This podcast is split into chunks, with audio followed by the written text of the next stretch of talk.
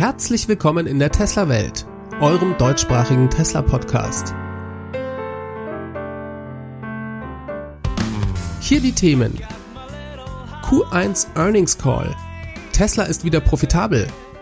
Und Elon twittert komische Sachen.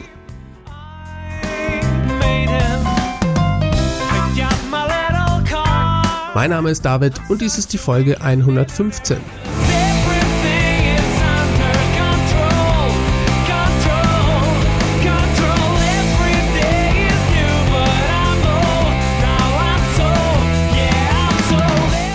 ich begrüße euch alle ganz herzlich und bedanke mich fürs Einschalten.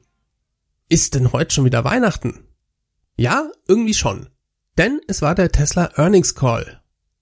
Ihr wisst schon, das ist das vierteljährlich stattfindende Event, an dem Tesla als börsennotiertes Unternehmen obligatorisch seine Zahlen veröffentlicht.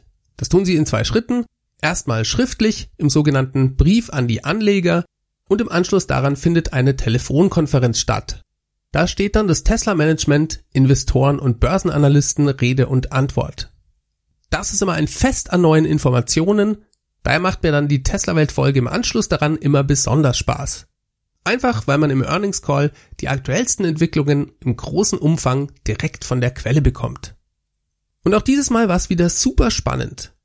Bevor wir uns jetzt aber in den Call stürzen, habe ich noch einen kurzen Hinweis in eigener Sache.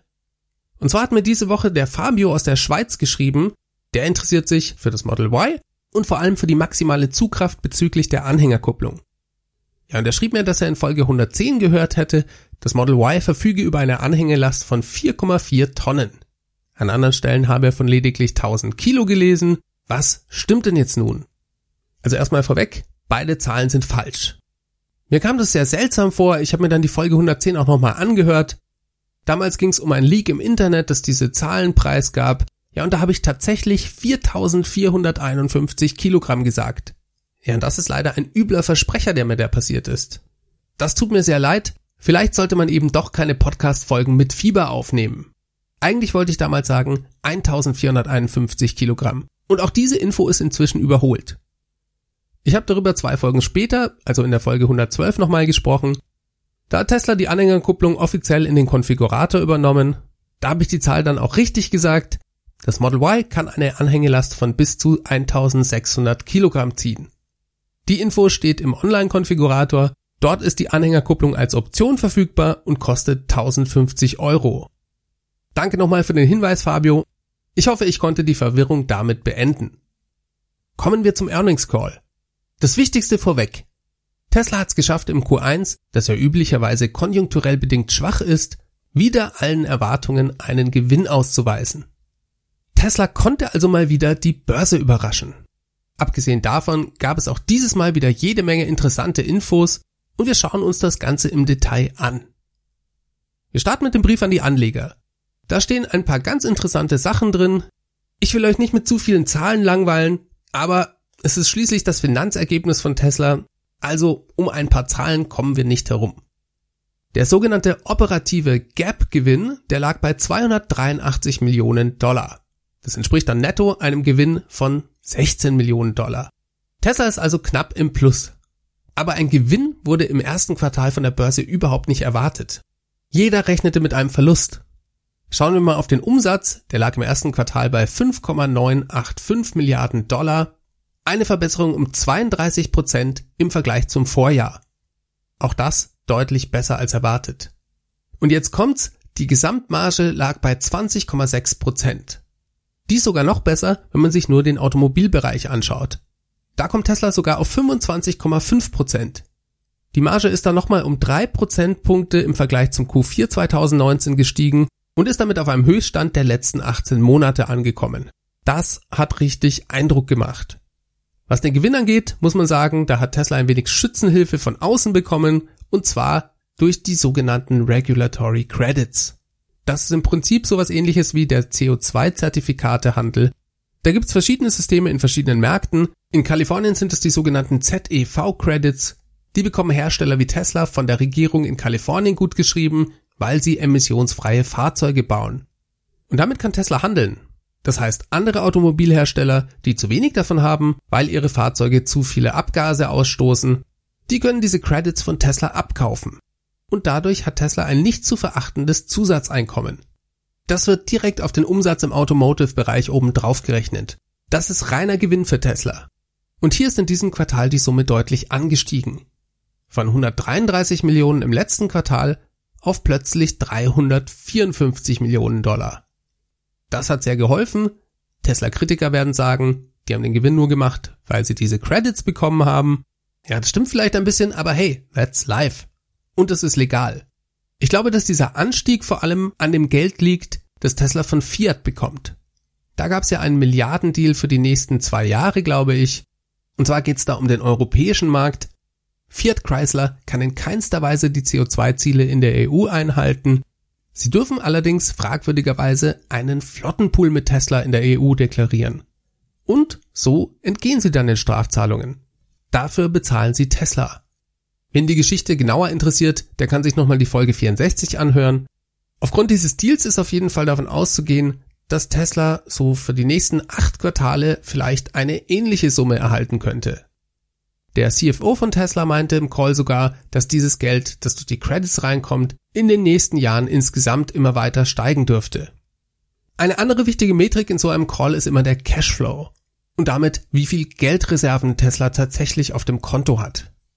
Nach dem Q1 hat Tesla 8,1 Milliarden Dollar in der Kasse und steht damit um rund 1,8 Milliarden Dollar besser da als im Quartal vorher. Das liegt vor allem an der Kapitalerhöhung von 2,3 Milliarden Dollar, die Tesla kurz vor der Krise schlauerweise noch durchgeführt hat. Während des Quartals hat Tesla also durchaus Geld verbrannt. Der sogenannte freie Cashflow, das ist der operative Cashflow abzüglich der Investitionen, der lag bei minus 895 Millionen Dollar. Interessanterweise schreibt Tesla, dass sie im ersten Quartal viel Inventar aufgebaut haben, und allein das Inventar entspräche einem Gegenwert von 981 Millionen Dollar. Tesla will damit sagen, hätten wir die Chance gehabt, all unsere Fahrzeuge wie gewohnt zu verkaufen, dann wäre sogar der freie Cashflow positiv gewesen. Also ich finde ja bemerkenswert, dass Tesla trotz Beginn dieser Krise so ein hervorragendes Ergebnis abliefern kann. Aber was wäre erst gewesen, wenn es Tesla nicht diese letzten wichtigen zwei, drei Wochen verhagelt hätte? Das wäre vermutlich das beste Quartal ever geworden. Das ist auf jeden Fall auch etwas, was man aus dem Brief an die Anleger mitnehmen kann. Da stehen zum Beispiel solche Sätze drin, Zitat, obwohl Ende letzten Jahres verschiedene staatliche Förderprogramme ausliefen, waren wir auf dem Weg zu unserem stärksten Quartal, was die Lieferzahlen angeht. Natürlich nur, bis dann Ende März unser Geschäft unterbrochen wurde. Ja, und das allein ist ziemlich unglaublich, wenn man drüber nachdenkt. Denn das beste Quartal, das war ja das Q4 2019. Da hat Tesla 112.000 Fahrzeuge geliefert. Im ersten Quartal waren es respektable 88.400 und Tesla sagt im Prinzip, ja, ohne diese Krise, da hätten wir die 112.000 aus dem letzten Quartal schlagen können. Das wären also mindestens nochmal 23.600 Fahrzeuge mehr gewesen. Dann stehen da noch so ein paar Knaller drin. Die Marge auf die in Shanghai produzierten Fahrzeuge erreicht bald das Level der in den USA produzierten Model 3. Auch das ist bemerkenswert, wenn man bedenkt, dass Tesla in Shanghai ja gerade erst dabei ist, die Produktion richtig hochzufahren. Außerdem verkaufen sie bisher dort nur die günstigste Variante des Model 3, also das Standard Range Plus Model 3, auch wenn sich das jetzt gerade ändert. Dann gab es noch so einen Satz, der echt Freude macht. Das Model Y konnte im ersten Quartal 2020 bereits profitabel hergestellt werden. Also positive Margen beim Model Y und das im ersten Quartal seiner Existenz. Das ist erstaunlich und zeigt, wie gut und effizient Tesla inzwischen geworden ist. Die führen das Fahrzeug nicht nur sechs Monate früher ein, sie können bereits im ersten Quartal damit Geld verdienen. Ein Unterschied wie Tag und Nacht zum Start der Model 3 Produktion. Elon sagte dann noch später im Call, dass man im Q1 2020 bereits mehr Model Y hergestellt habe als beim Model 3 in den ersten zwei Produktionsquartalen. Gut, die waren auch wirklich schwach, muss man dazu sagen, Damals konnte Tesla nur 1764 Fahrzeuge in diesen ersten beiden Quartalen herstellen. Wichtiger als die Zahl an sich finde ich aber die Tatsache, dass Elon damit ganz klar sagt, dass die Skalierung der Produktion viel schneller voranschreitet als beim Model 3 damals. Das ist richtig positiv. Denn schauen wir uns mal die weiteren Quartale von damals bei der Produktionsausweitung des Model 3 an. Da konnte Tesla in den folgenden drei Quartalen knapp 83.000 Model 3 herstellen. Und wenn das Ganze beim Model Y auch noch schneller vonstatten geht, dann sollten eigentlich 100.000 Stück 2020 gar kein Problem sein. Wenn und auch nur wenn Tesla in Fremont bald wieder produzieren darf. Das ist noch nicht ganz raus. Anscheinend wird es am 8. Mai wieder losgehen, aber sehr langsam und in vorsichtigen Schritten. Tesla schreibt in seinem Brief, wir glauben, wir sind in einer guten Position, mit der aktuellen Unsicherheit umzugehen und gleichzeitig doch unsere Langzeitziele zu erreichen. Dann ging es noch ein bisschen um die verschiedenen Produktionsstandorte. Über das Anlaufen der Model Y-Produktion in Fremont haben wir ja bereits gesprochen. Tesla gibt eine Produktionskapazität von aktuell 90.000 Model S und X für Fremont an, 400.000 Stück für Model 3 und Y zusammen. Das ist der aktuelle Output, hochgerechnet auf ein Jahr.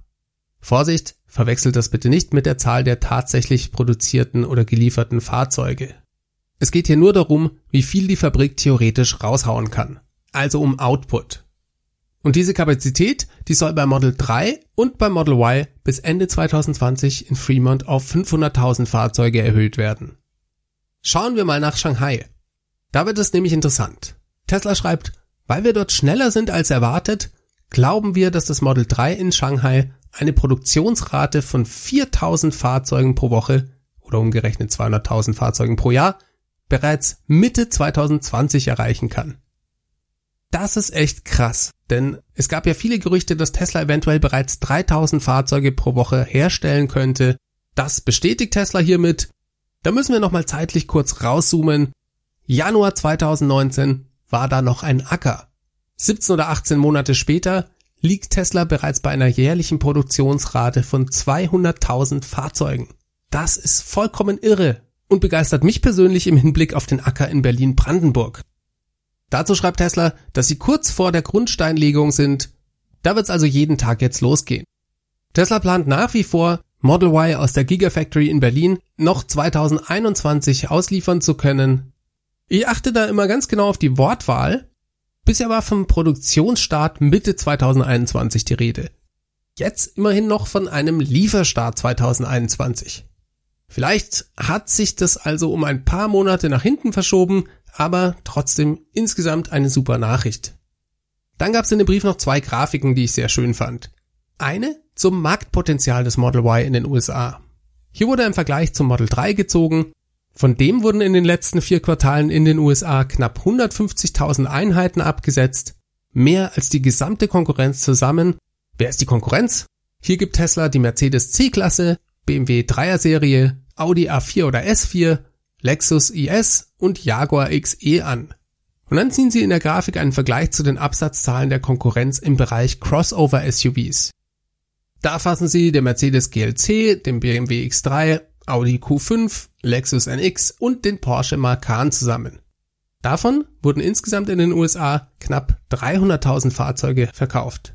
Tesla sieht hier also ein Riesenpotenzial für das Model Y.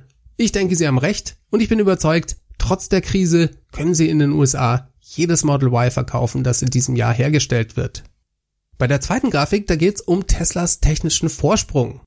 Hier vergleichen Sie die Reichweite des Model S mit dem zweitbesten Nicht-Tesla-Elektroauto auf dem Markt. Im April 2017 kam das Model S auf 297 Meilen Reichweite. Umgerechnet kam es damals damit 156 Kilometer weiter als der zweitbeste im Markt. Drei Jahre später, im April 2020, hat sich dieser Unterschied sogar noch vergrößert. Der Abstand liegt jetzt bei 132 Meilen, also nochmal 35 Meilen bzw. 56 Kilometer mehr. Insgesamt kommt das Model S also 212 Kilometer weiter als das beste Elektroauto der Konkurrenz. Das fand ich eine ganz interessante Grafik, denn es stellt doch ganz gut die Situation und den wachsenden Vorsprung von Tesla gegenüber der Konkurrenz dar. Drei Jahre und der Abstand ist sogar noch gewachsen. Reden wir noch kurz über den Bereich Tesla Energy. Das ist das einzige Segment, in dem Tesla etwas schwächelt.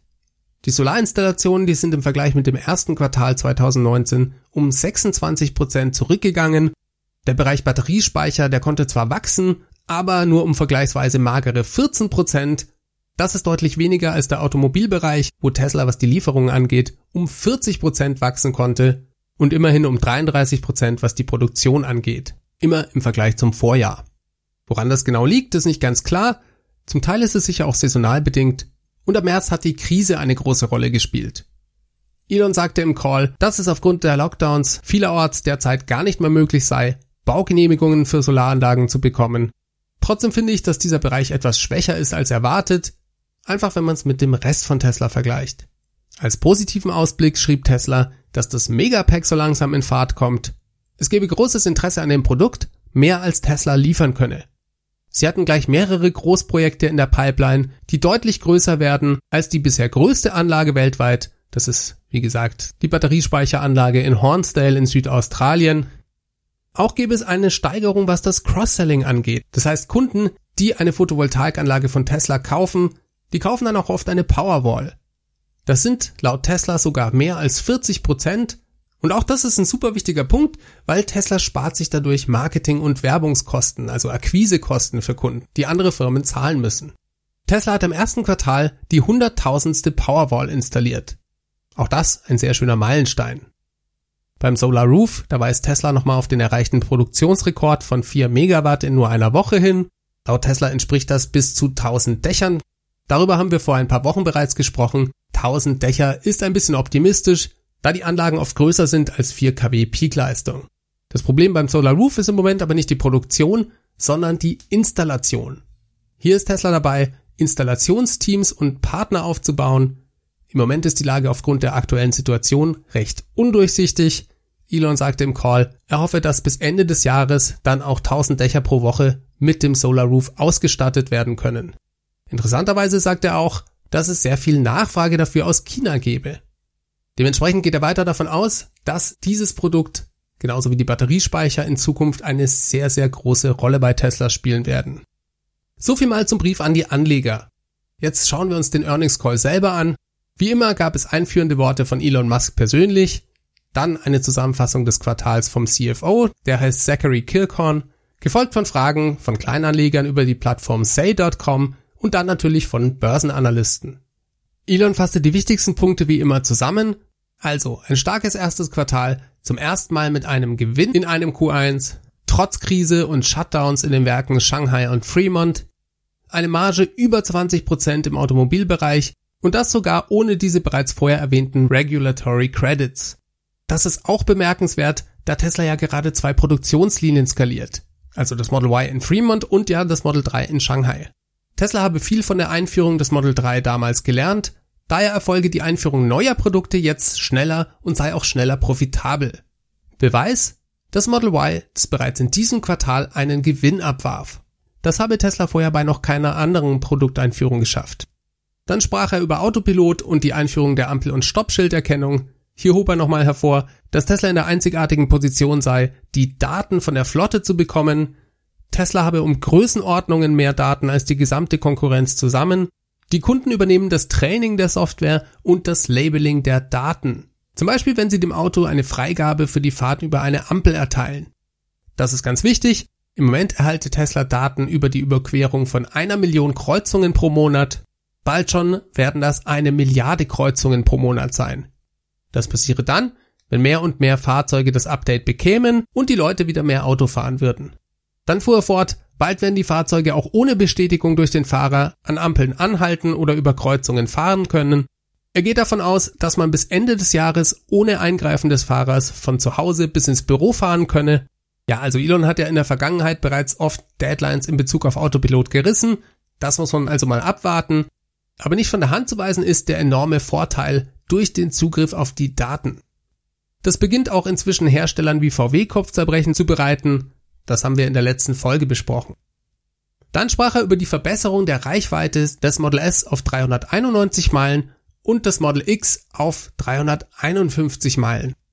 Interessant war hier, dass er sagte, das Model S käme eigentlich bereits seit zwei Monaten auf 400 Meilen.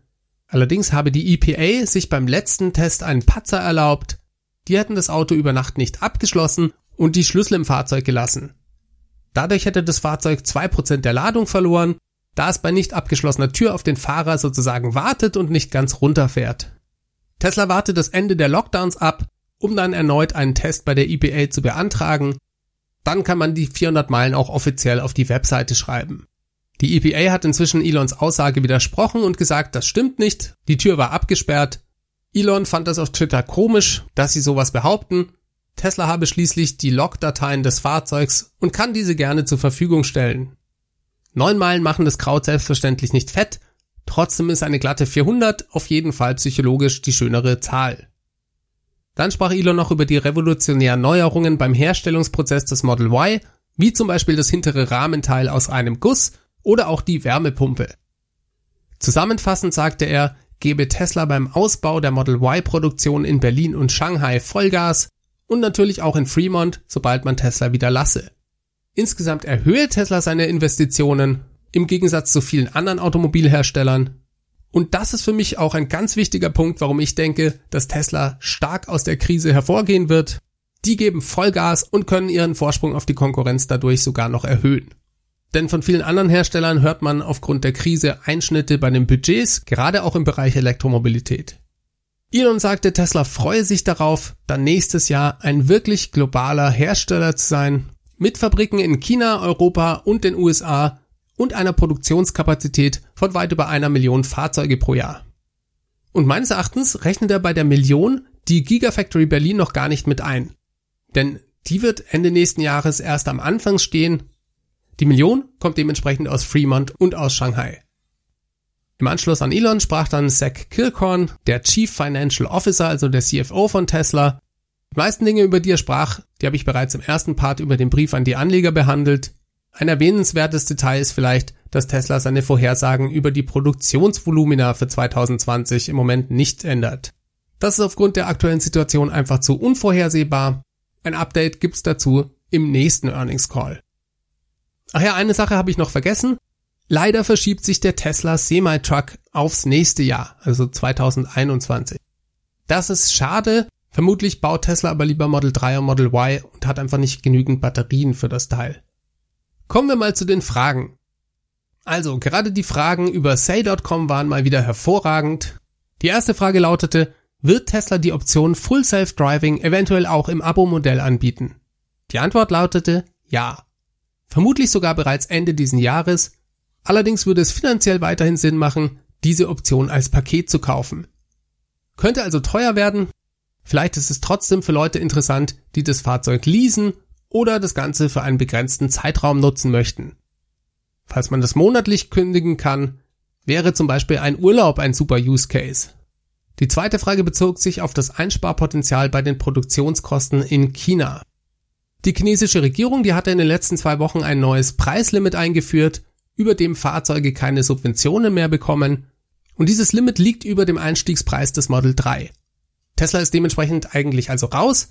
Elon sagte, er sei stolz in diesem Call ankündigen zu dürfen, dass Tesla in den nächsten Tagen den Preis des Standard Range Plus Model 3s unter diese Grenze senken könne. Das ist inzwischen auch erfolgt. Das Fahrzeug kostete bisher umgerechnet 45.800 Dollar Tesla senkte den Preis ordentlich um 4.500 Dollar auf jetzt 41.300. Abzüglich der Subvention landen chinesische Kunden dann bei einem finalen Preis von 38.450 Dollar. Das Fahrzeug wird also deutlich günstiger und das Besondere daran ist, dass Tesla es auch zu diesem neuen Preis profitabel herstellen kann. Die Herstellungskosten des Model 3 seien in Shanghai bereits niedriger als in Fremont und da gäbe es sogar noch Luft nach oben, denn man beziehe noch nicht alle Teile von lokalen Zulieferern. Das ist ja auch etwas, woran Tesla arbeitet. Und dann ist auch die Skalierung der Produktion ja auch noch längst nicht abgeschlossen.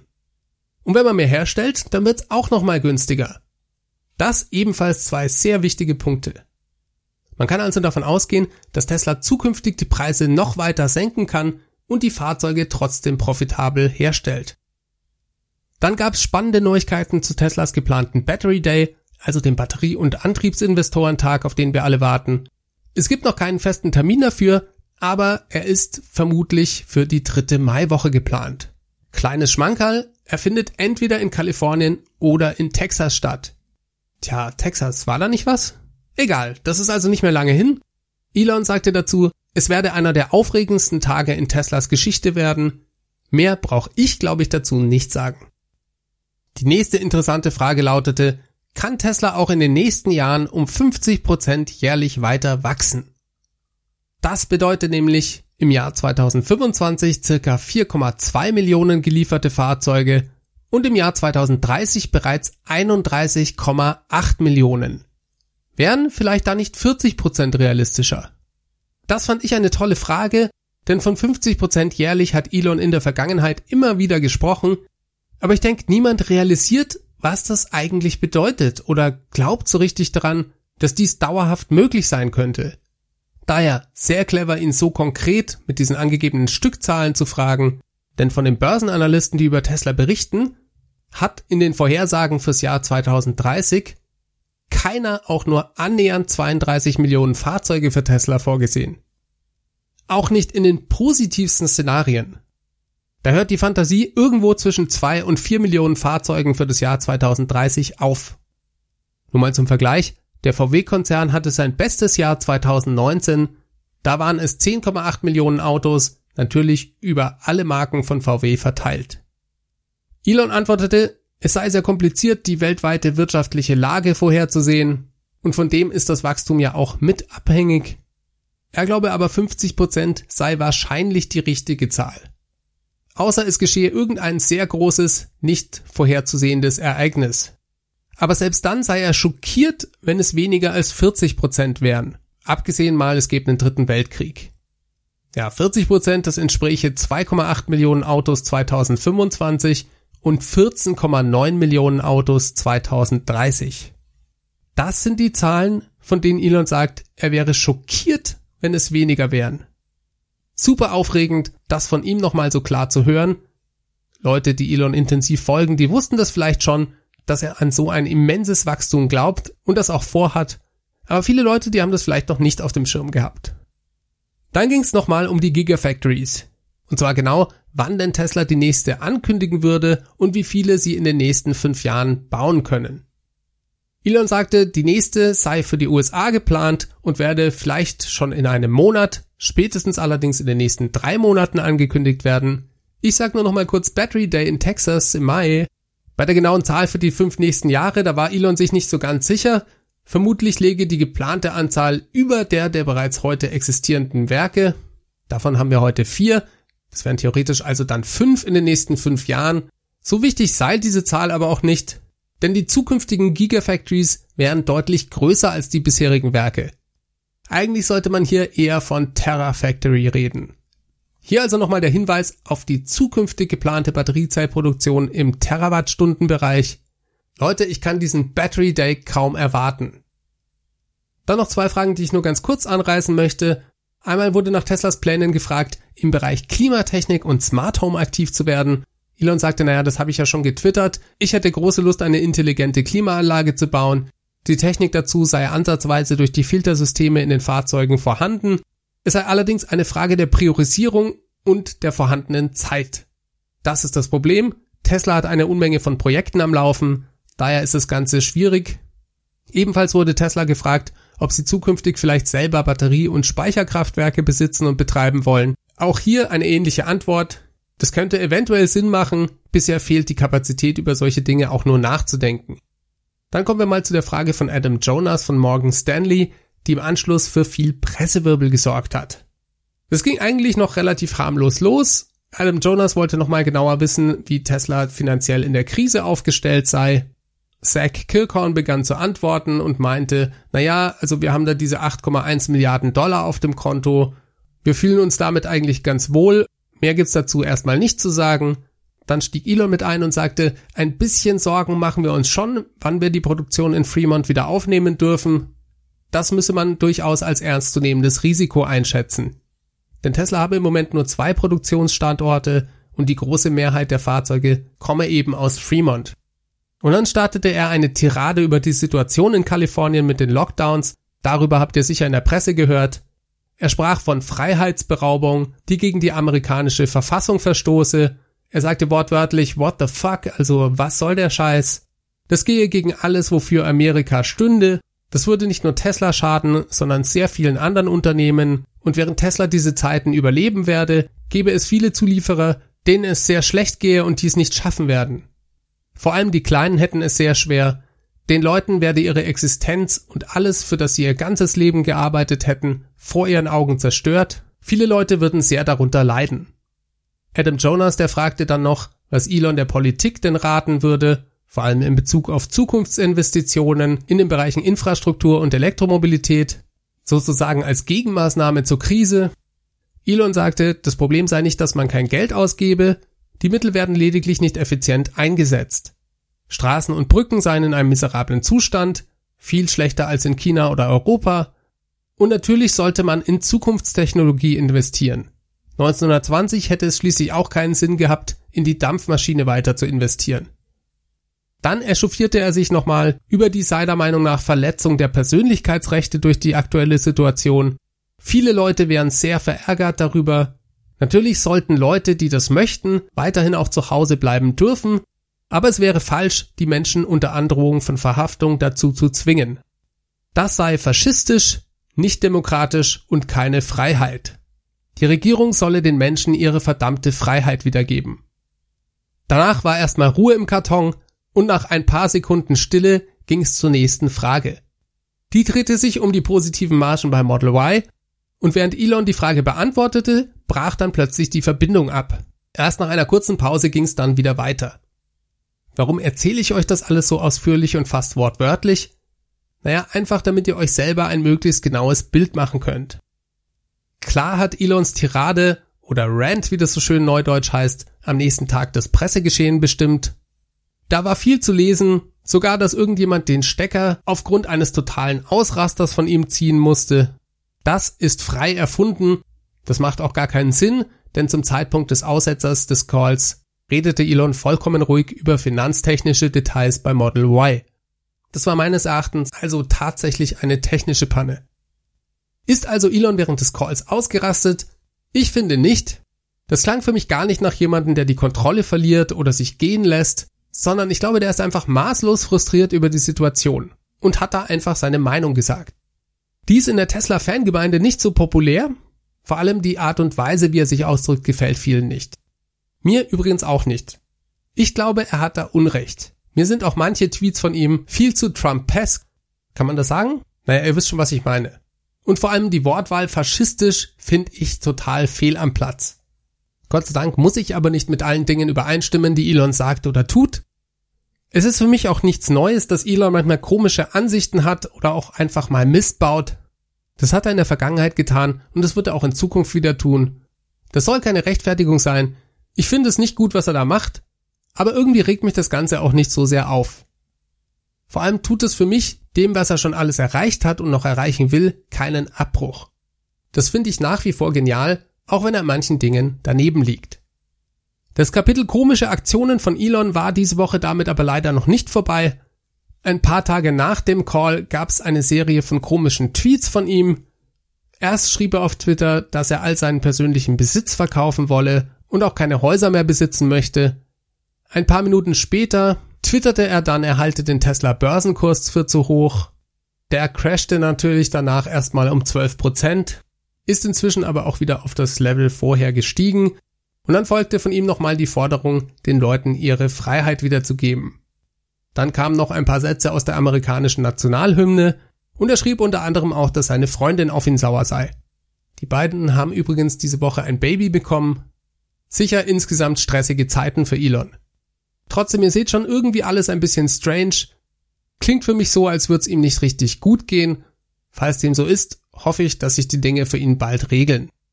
Elon hat sich für seine Tweets, naja, gerechtfertigt ist vielleicht übertrieben, aber er hat zumindest auf zwei Interpretationsversuche aus der Community reagiert. Einmal war das ein Tweet von The Third Row Podcast, bei denen war er ja bereits zweimal zum Interview. Die haben geschrieben, ich habe mein Leben Tesla und SpaceX gewidmet, der Erde und dem Mars. Es geht nicht um mich, es geht darum, das Richtige zu tun. Und wenn ihr mich im Stich lassen müsst, weil ich mich zu Wort gemeldet habe oder weil für euch der heutige Aktienkurs höher sein muss, dann wünsche ich euch eine gute Reise. Übrigens bekommen wir am Montag ein Baby. Darunter schrieb der Verfasser, das ist kein echtes Elon Musk Zitat, es ist einfach nur, dass ich das, was er gestern getwittert hat, kohärenter umformuliert habe. Elon kommentierte, ja, das kommt ungefähr hin. Und dann gab es noch einen Artikel auf cleantechniker.com, der ging in dieselbe Richtung. Auch dort kommentierte Elon mit den Worten, dass es ungefähr so sei. Den verlinke ich euch mal unten in den Show Notes. Schaden Elons Tweets Tesla oder der Mission von Tesla? kurzfristig vielleicht schon. Es ist unnötig und leider ist es auch dann das alles beherrschende Thema. Niemand redet dann mehr über die Super Performance von Tesla in den letzten paar Monaten. Aber ehrlich gesagt glaube ich nicht, dass das Tesla langfristig schadet. Gerade der Tweet mit dem Börsenkurs, das spielt auf lange Sicht überhaupt keine Rolle. Und das ist auch nichts Neues. Dass der Kurs überbewertet sei, das hat Elon in der Vergangenheit schon mehrfach öffentlich gesagt. Zu komplett unterschiedlichen Zeitpunkten und Börsenkursen. Nicht nur auf Twitter, sondern sogar in Fernsehinterviews. Auch das hat langfristig keinerlei Auswirkungen gehabt. Dass er sowas schreibt, ist also weder was Aufregendes noch was Neues. Und selbst von der Börsenaufsicht droht ihm, nach allen Dingen, die ich gelesen habe, wohl kein Ärger. Also irgendwie schade das Ganze, aber so ist er halt nun mal. Ja, das waren für mich auch die spannendsten Punkte zum Earnings Call.